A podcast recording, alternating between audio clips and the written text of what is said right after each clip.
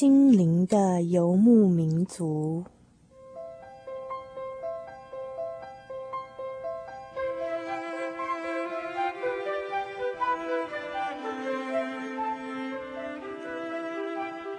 在这个谁都不管谁的后现代社会里，每一个人的心灵都是游牧民族。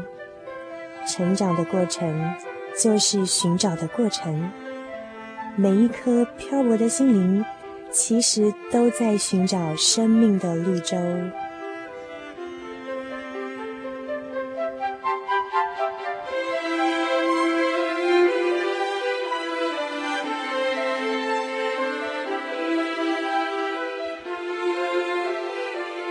本节目由财团法人真耶稣教会制作，欢迎收听。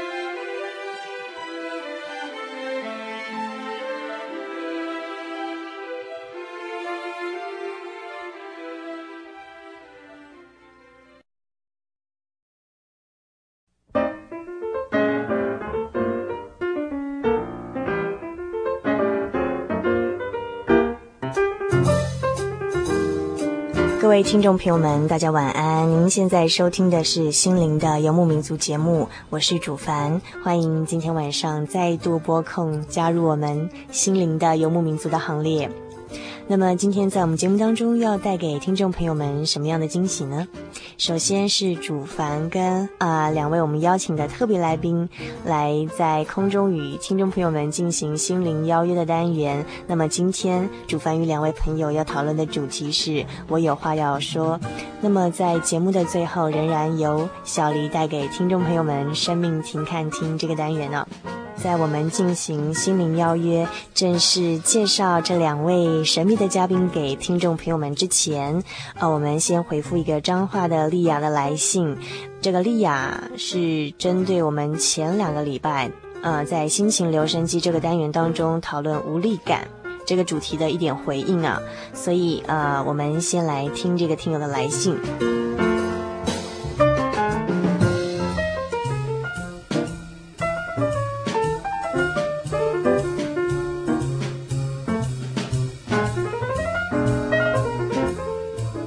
小的家庭、学校教育中启示我们：有钱出钱，有力出力。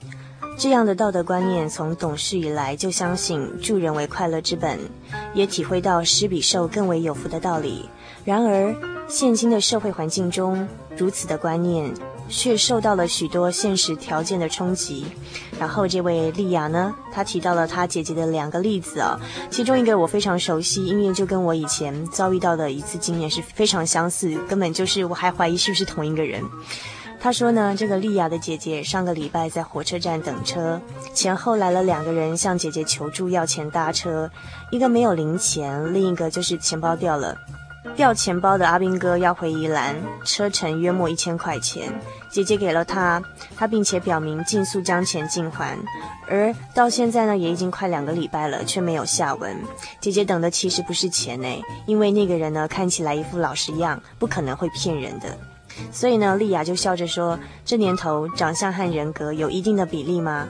何况是老实相哦。说到这个故事，我觉得主凡呢非常的有同感，因为呢，我呢也是在好几年前遇到了一个阿兵哥，也是说他掉钱包，也是说呢他快要收假了，那么他一定要在几点以前赶到哪里哪里，然后呢车程呢也是约莫一千块钱，唉，看他也是一副老实相，然后他还抄了我的地址，说他一定会尽速还给我，结果呢过了好几年，我到现在还是没有收到他还给我的钱哦。张华的丽亚提到她姐姐遇到的这个例子啊，跟我真是一模一样。我很怀疑说，那个说他是阿斌哥，钱包掉了那个人，到底是不是同一个人？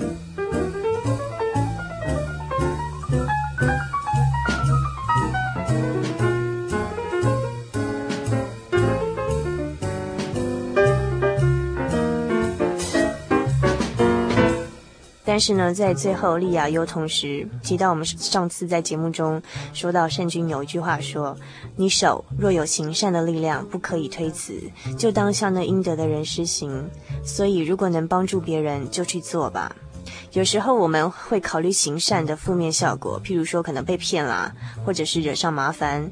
能力不够啊等等的，恐怕我们应该去帮忙的，却常常会忽略哦。说到我们上次有个听友来信提到无力感说，我们又不是王永庆，哪有这么多能力去帮助社会上许多需要帮助的人呢？这个莉亚有这样的回应哦。不过呢，她最后一句话说得非常好，在这边跟所有的游牧民族分享啊。她说：“行善也可以是一个真诚的微笑，一句击赏人的话语，一份尊重啊。所以呢，行善每天都是可以做的事情。”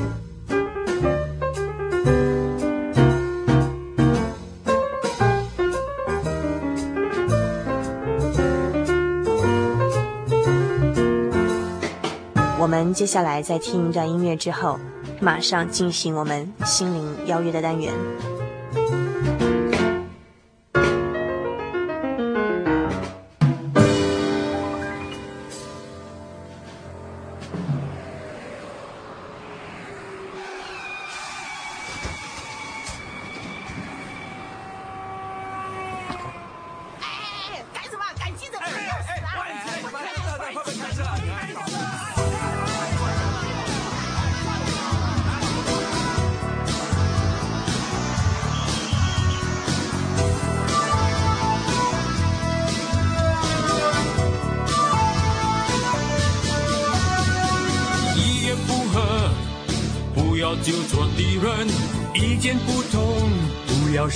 笑容，一拳一出，伤害自己最痛。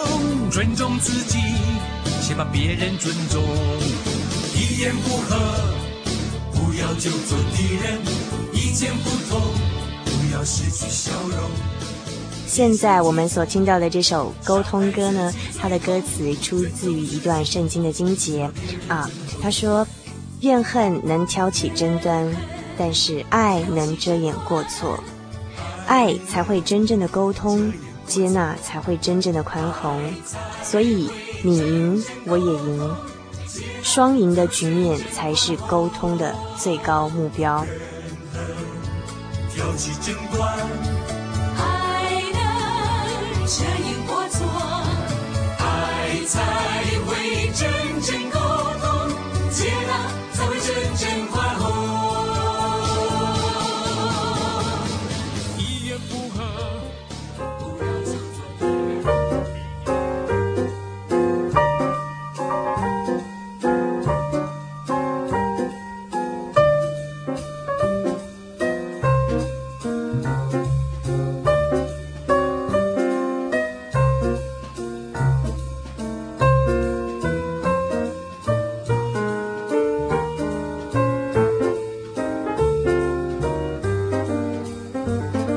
听众朋友们，大家晚安。您现在收听的是心灵的游牧民族节目，我是主凡。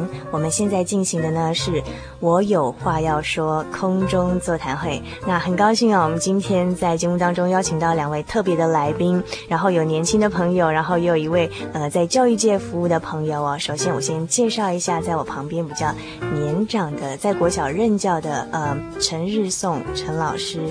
各位听众大家好，我是陈老师。很高兴能够到这个地方来，在空中跟青少年见面。嗯，我在这边先简单介绍一下陈日颂陈老师。嗯，他在民国五十二年毕业以后，在目前在省三国小服务。然后他非常尽责的一位老师。那以前呢，在每天放学之后。都会免费替全班的学生做课业辅导，八点以后又常常骑单车到学生的家中做家庭访问。那么在三十三年担任老师的呃资历当中哦，那陈老师辅导过很多很多的学生，那包括比较年轻的小朋友，甚至青少年、社会青年都辅导过。所以我们今天就邀请陈老师到我们节目当中，跟我们谈谈我有话要说，如何跟我们的父母沟通。那么在我对面还有一位比较年轻的朋友。叫做小姨，小姨自我介绍一下。嗯，各位听众朋友们，大家好，我是小姨。嗯，很高兴能够在空中与各位相见。啊哈，小姨目前就读于东海大学。嗯哼，现在是大一的学生哦。那等一下他会为我们提供很多呃年轻朋友对沟通，甚至是我有话要说这个主题的观点。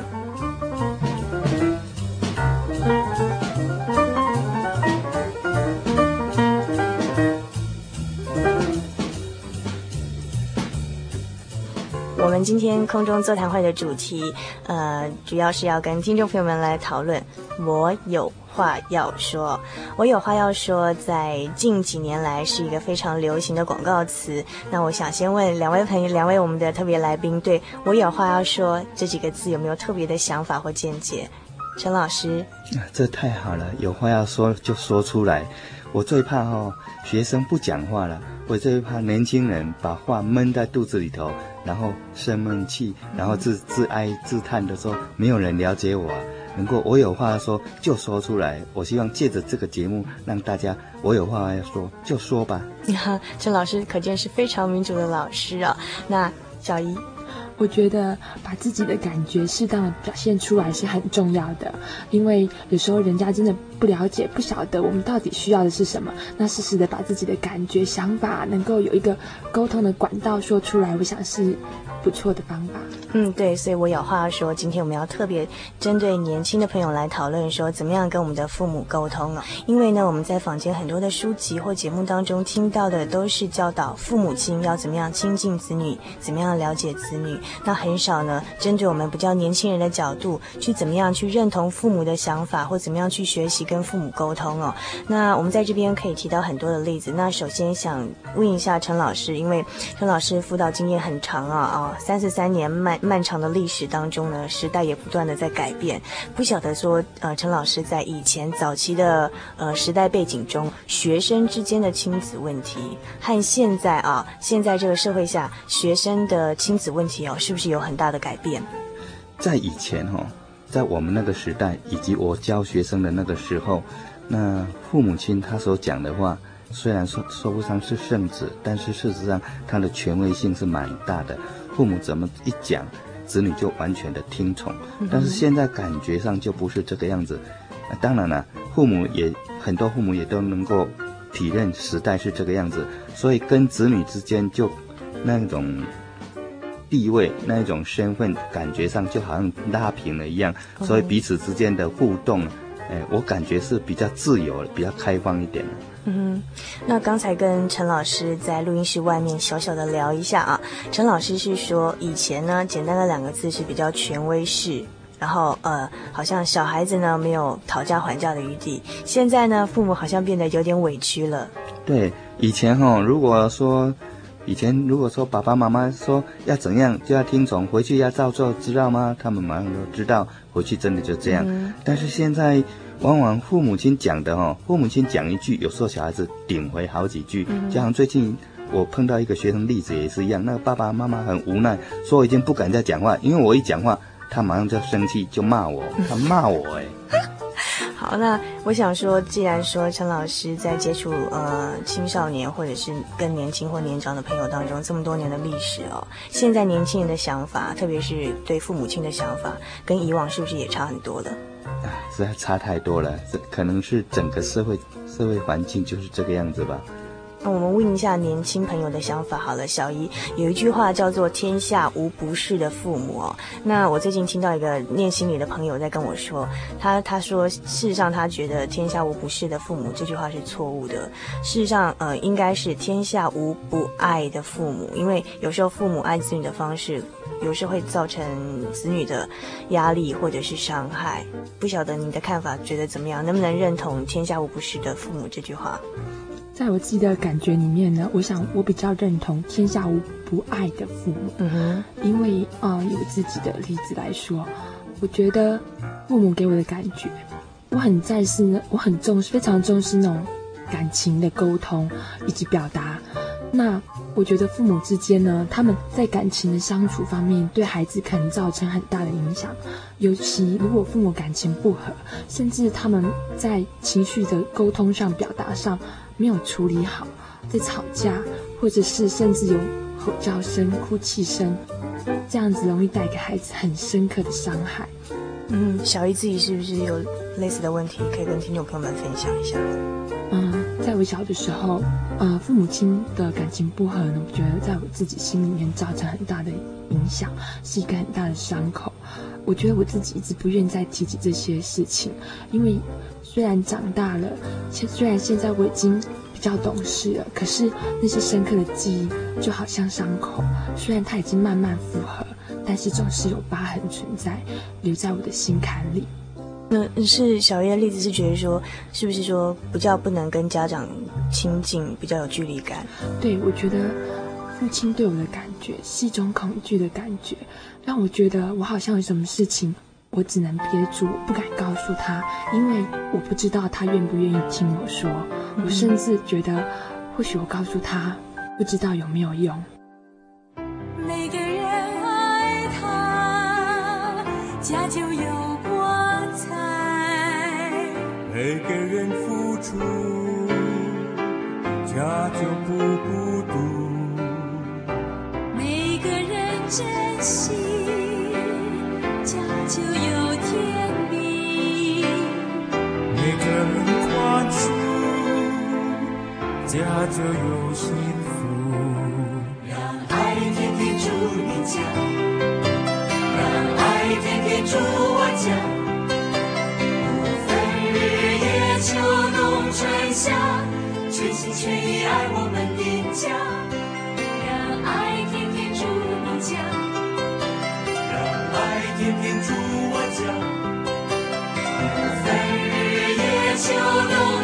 春夏，全心全意爱我们的家。那另外，我最近听到一种说法是说，嗯，跟父母之间的关系如果不良的话，这样的关系会 copy，就是会复制到跟其他人，譬如说友情或爱情的关系里面，会重复跟父母的那种阴影。不晓得说，陈老师觉得怎么样？本来一个人如果能够得到爱的话，他就了解爱的重要，爱的可爱。如果得不到爱的话，他就不懂得去爱人，他想说为什么要爱人？因此，现在小孩子一般看起来哦，嗯，据我观察，能够从家庭中得到父母爱的人，他也比较懂得如何去爱人，如何跟人家相处。如果这一方面比较缺失的，确实他人际沟通上在爱的互动方面，真的是一个弱点。爱天天住你家，让爱天天住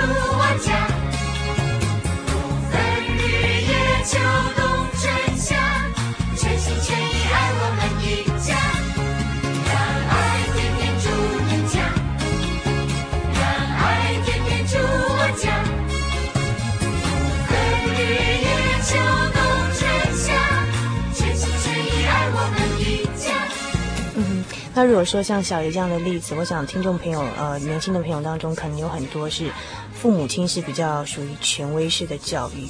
那假设说，我们今天站在子女的立场，那父母这种权威权威式的教育，造成我们心理上很大的压力或者是不舒服的时候，那陈老师建议我们子女要如何调整自己的心态，或者甚至是比较积极的去改善跟父母的关系？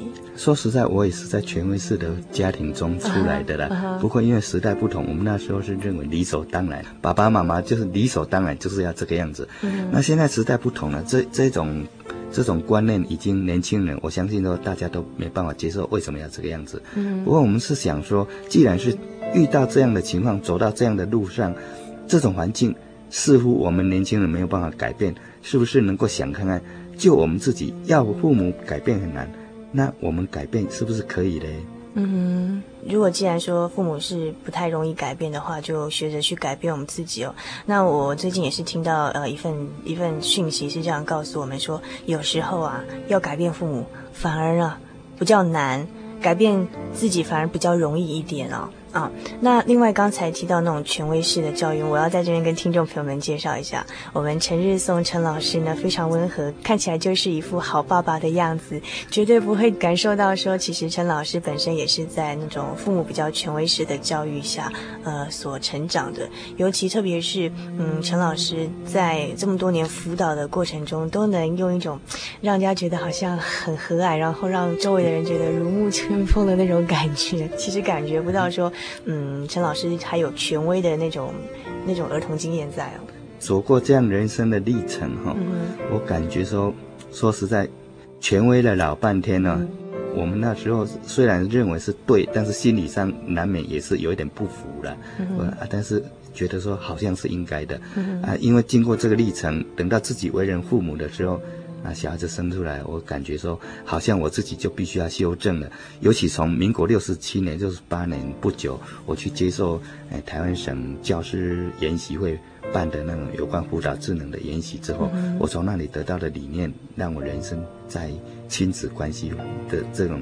观念上做一个很大的转变。嗯哼，所以说，如果以后我们呃听友对于不管是年长的或是年轻的朋友对亲子这方面问题，可以来信到我们节目当中哦。台中邮政六十六至二十一号信箱，或传真到零四二四三六九六八。呃，也许我们可以有机会下次再请陈老师为我们来针对这方面的问题进行讨论。那我们今天主要还要针对一些嗯比较特殊的个案，譬如说是父母亲酗酒，或者是常常不在家，或者是单亲家庭这样的。情况来进行一些讨论。那我们以下是一个朋友的来信哦。那这个来信呢，是一个嗯，他的父父亲的职业是常常不在家的情况。那我们听了这段听友的来信之后，我们再进行讨论。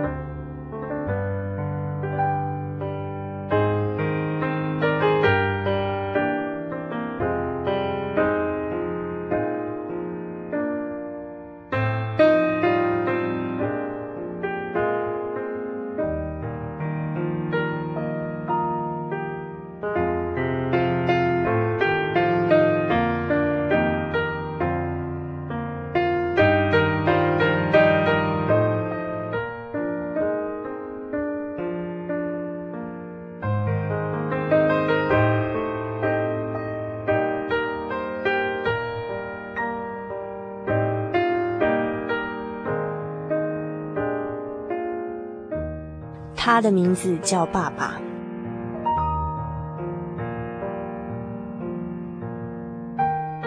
曾经我对他是那么陌生，只觉得他像个巨人。由于工作的关系，他很少在家，更别说天天回家吃晚饭了。每次当他结束休假要出门之前，都会用那部老爷机车载着我四处绕一绕。然后他才离开。有一次，他载我绕了一圈回来后，我缓缓地下了车，抬起头来望一望他，问他：“你是不是又要回去了？”无知的我，由于这句话，让他觉得心头就像被利刃狠狠地刺了一下，他的心在淌血，而眼角也被酸苦的泪水给润湿了。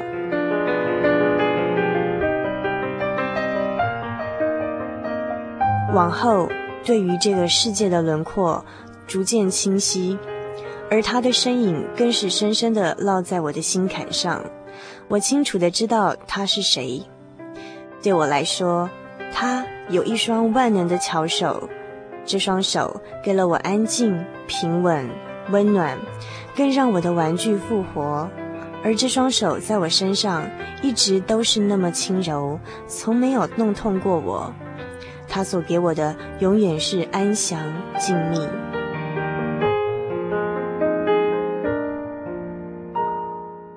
小时候，我喜欢蜷曲在他的臂弯里，享受着那份特有的平稳，或是瘫在他那个凸起的小腹上，随着高低起伏的鼾声，一上一下的，就像叠进了一床棉絮般。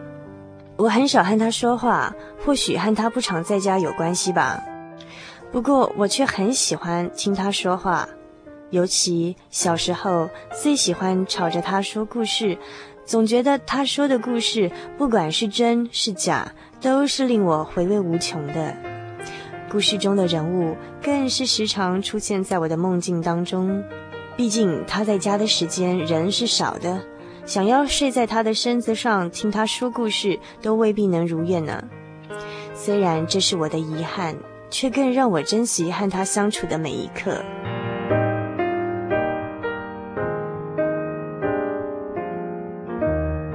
如今我长大了，他工作的地方已调回家附近，而我离家却更远了。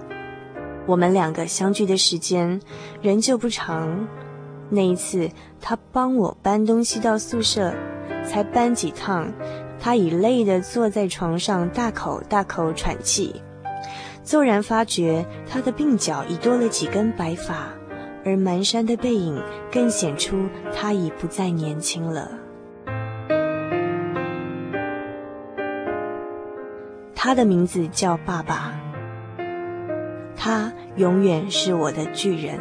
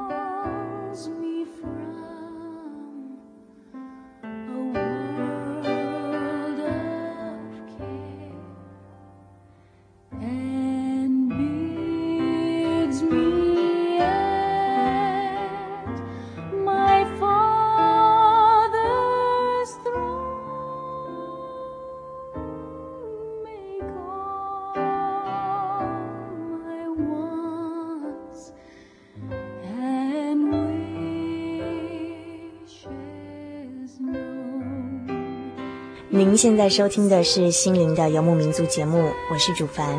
我们现在进行的是“我有话要说”空中座谈会。那很高兴，今天我们在节目当中请到了两个朋友到我们《心灵的游牧民族》空中，呃，跟听众朋友们见面，然后再讨论亲子沟通的问题。那刚才我们听到的这封来信啊，嗯、呃，他提到的状况是说，这个这位朋友啊，他呃，因为父亲的职业的关系，常常不在家，所以说因为。不在家习惯了，所以说回家的时候反而可能子女或亲戚朋友还会觉得很奇怪，说，呃，你你你又来了。然后他要回去工作的场所的时候啊，可能子女的态度就是说，啊，你你你要回去了哦。那变成说反而回去，变成说好像。家不是他的家，好像他的工作场所才是才是他的家。那这跟父亲职业有有关系呢？那有的是常常不在家，可能是因为说他在外面的事业做得很大，或他的职业在众人的形象中做得很好，所以相对他也是大忙人。那可能有些子女会在心态上会有些嗯不太能理解的地方说，说啊，为什么外面的人看父亲都觉得好像很神圣，或者是说呃形象很好，可是我却没有办法感觉到父亲的爱。那假设说我们听众朋友中有类似这样的例子，陈老师觉得说我们应该怎么样做心理的调整呢？刚刚听说是哦，你又来了，又来了，表示说，哎，常回来，或是说，哎，不是第一次又嘛哦，我我觉得已经替这年轻人朋友感觉很幸运了，因为又来了。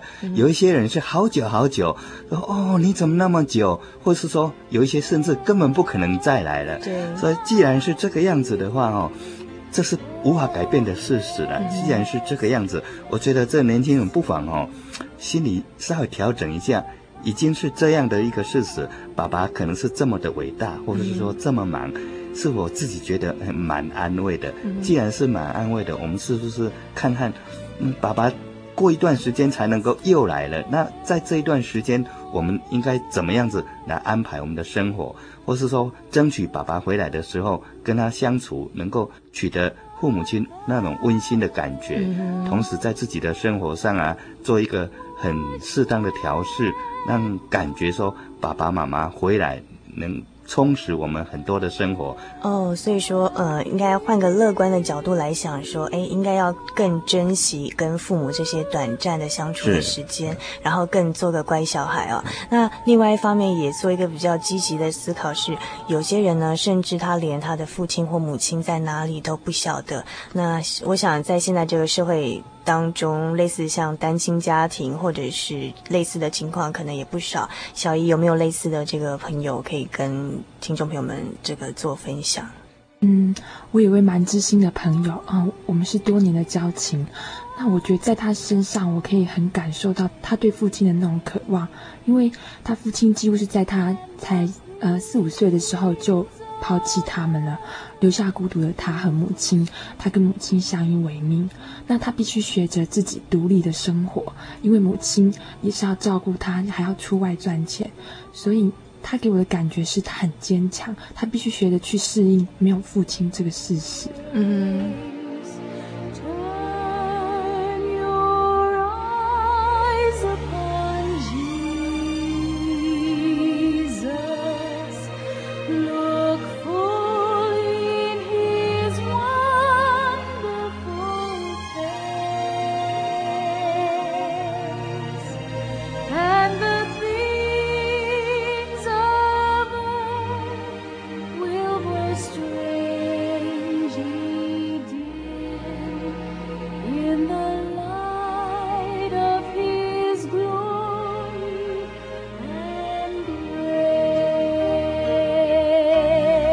另外就是说，想问一下陈老师，针对说单亲，或者是说可能父母其中一方抛弃妻子类似的情况，那呃，我们以子女的角度来想说，如果说很比较不幸是说我是在这样的家庭里面，那可能在成长的过程当中会受到很多的挫折，那怎么样要调整自己的脚步呢？嗯，就人生一般的观念看起来，这样的好像感觉是。用不幸两个字来形容，嗯，但是就这个个体，我们能够用个体他自己的那种自我发展的那种层面来看，我倒是觉得这个人，呃，老天给他一个蛮宽广的空间，嗯，因为他比较不需要去考虑到很多很多问题，因为他单亲嘛，因为他某一方面失落了，所以他可以有比较宽广的空间来为自己做思考，所以我倒觉得说。嗯，假设是这样的，其实我我也是单亲呐，我也是五岁就死了妈妈的。嗯、我我倒觉得说，像这种情况的人，那是否能够为自己早一点，或是说更乐观一点？因为悲观真的没有用，悲观对自己一点帮助都没有。嗯、那完全我只能这么说，悲观的是傻瓜了。嗯哼，那只有。想办法说，我就是要走出去，我一步一步，我一定要走出去，我要往前看。这是我几十年来从没有妈妈这么几十年来走过来，我感觉说，就是我要走出去。那我要去走我的自己的路。当然了，确实会觉得说好像失落，有点温情，但可以眼睛睁亮一点。什么样的人可以补给我们这一方面所失去的不足？就像刚刚所听到的说，能够找比较成熟的，或是说好，呃，他是。感觉上比较值得信赖的，或是说可以借重于音乐，或借重于看书，借重于运动，借重于为自己的生涯打算这一方面，来给自己打出一片。很美丽、很宽广的天空，这样。嗯，那所以说，刚才陈老师这样描述自己的经验呢，我倒可以有一点点解惑，因为，呃，以我刚刚提到说，陈老师的形象哈是很很温和，让人家觉得是一个好爸爸的形象。那另外呢，特别是一个男性啊，能够在这么多年投入辅导的工作，可是却乐此不疲啊，我一直都很好奇，说到底是从哪里来的爱心，可以一直持续做这样的工作？那除了说刚才陈老师提到。说，因为嗯，可能自己是处在父亲是一种权威式的教育，呃，母亲从小就去世了，那可能是这样的成长过程中，让陈老师在往后投入辅导的工作的时候，有很多可以同理跟感同身受的地方哦。那另外，是不是还有其他可以呃支持陈老师这些辅导工作的这些来源呢？我我觉得哈、哦，一般人常常这么讲。我这么做对我有什么好处呢？也就是说，我要去关心人，我能够得到什么呢？嗯、啊，因为我也要得到什么，才能够关心你。所以被关心的人感觉说，我们好像是一种买卖交易，嗯，就觉得不很伟大。也因此啊，算了，我不要从你那里得到爱好了，嗯、啊，我还是自我来悲叹一下好了。嗯、那我感觉在这个天地、这宇宙中间，就是只有一种力量。一种爱，这一种的爱就是不讲条件的，我就是看到你需要，我就是要给你，这就是主耶稣的爱。我觉得说，年轻人不妨你试看看，去探讨看看，是否真有这个爱的存在。嗯哼，所以呃，陈老师是很小就接受呃基督教的信仰吗？哎，我生出来就基督徒。嗯、呃，所以说也是从神那边得来的爱，可以支撑这么多年的生活，甚至投入辅导的工作中，也是爱心的一个来源。对对。那小姨哦，我想提到你自己的经验，因为你刚刚自己说对父爱的渴望，甚至说你曾经私底下表示说，有时候会很怀疑，连不晓得被父亲牵着手的那种感觉是什么。你是怎么样自己做调试，然后让自己成长得这么健康的？嗯，其实我相信我的父母，他们是很爱我的，只是我觉得我似乎父亲对对我的爱，可能我觉得我无法感受到，可能是因为儿时的一些记忆，呃，父亲易怒的脾气，以及跟母亲一些感情上的不和睦，对我自己造成某一些影响。那我觉得那像是一个伤口，就刻在心底。我似乎自己没有办法去把这伤口让它复合，我不知道该怎么去让这伤口复合。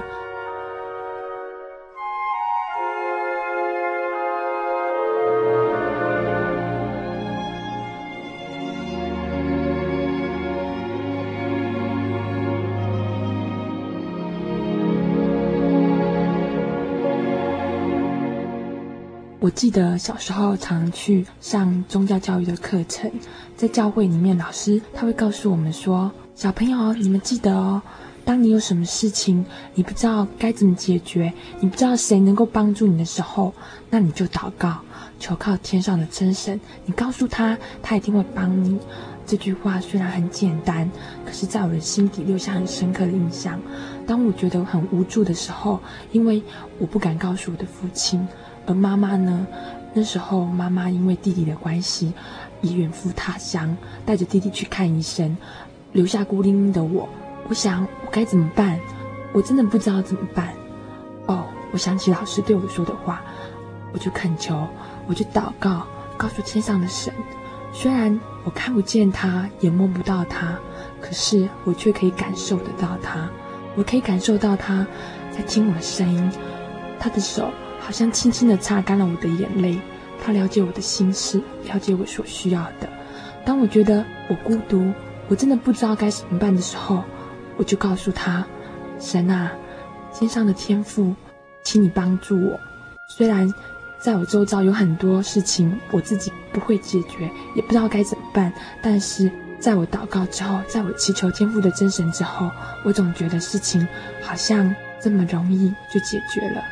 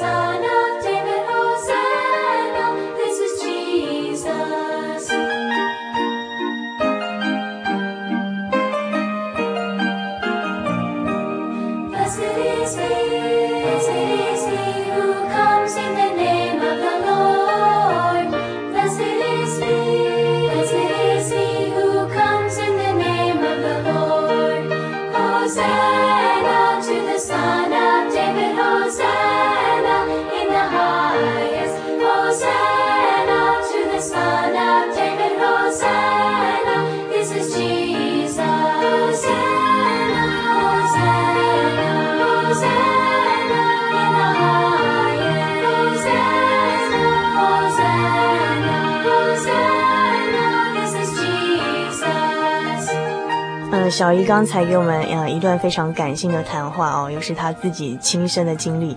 那这边给小姨还有听众朋友们一个机会，就是小姨要不要点播哪一首赞美诗送给听众朋友们？嗯，我想点一百三十三首《耶稣不改变》。它歌词内容是在讲什么呢？嗯，这首诗哈、哦，就讲刚刚我所说的哈、哦，这个世界的爱哈、哦，往往都是有条件的。往往看环境改变，今天你给我爱，所以我就给你爱。但是有一个爱永远不改变，他永远爱我们。这个这一首诗就是说，耶稣的爱永远是不改变。嗯哼，呃，那么在我们听这首好听的诗歌的同时哦，那也是我们这个空中座谈会单元快结束的时候啊，呃，两位来宾有没有什么话要送给听众朋友们？年轻朋友，当你感觉你按照刚刚的做法，按照刚刚我们的谈话，你感觉说我按照这样做，如果发现感觉哎好像乐观一点了呢，好像快乐一点呢，这就是好现象，表示说哎前面的路越来越直了，我们一起努力吧。嗯哼，有一句话我一直很喜欢，Prayer can change anything。不知道您是否相信，祷告可以改变任何事？如果您愿意，你可以试试看，相信在其中，你会得到新的感受。深爱恋世上最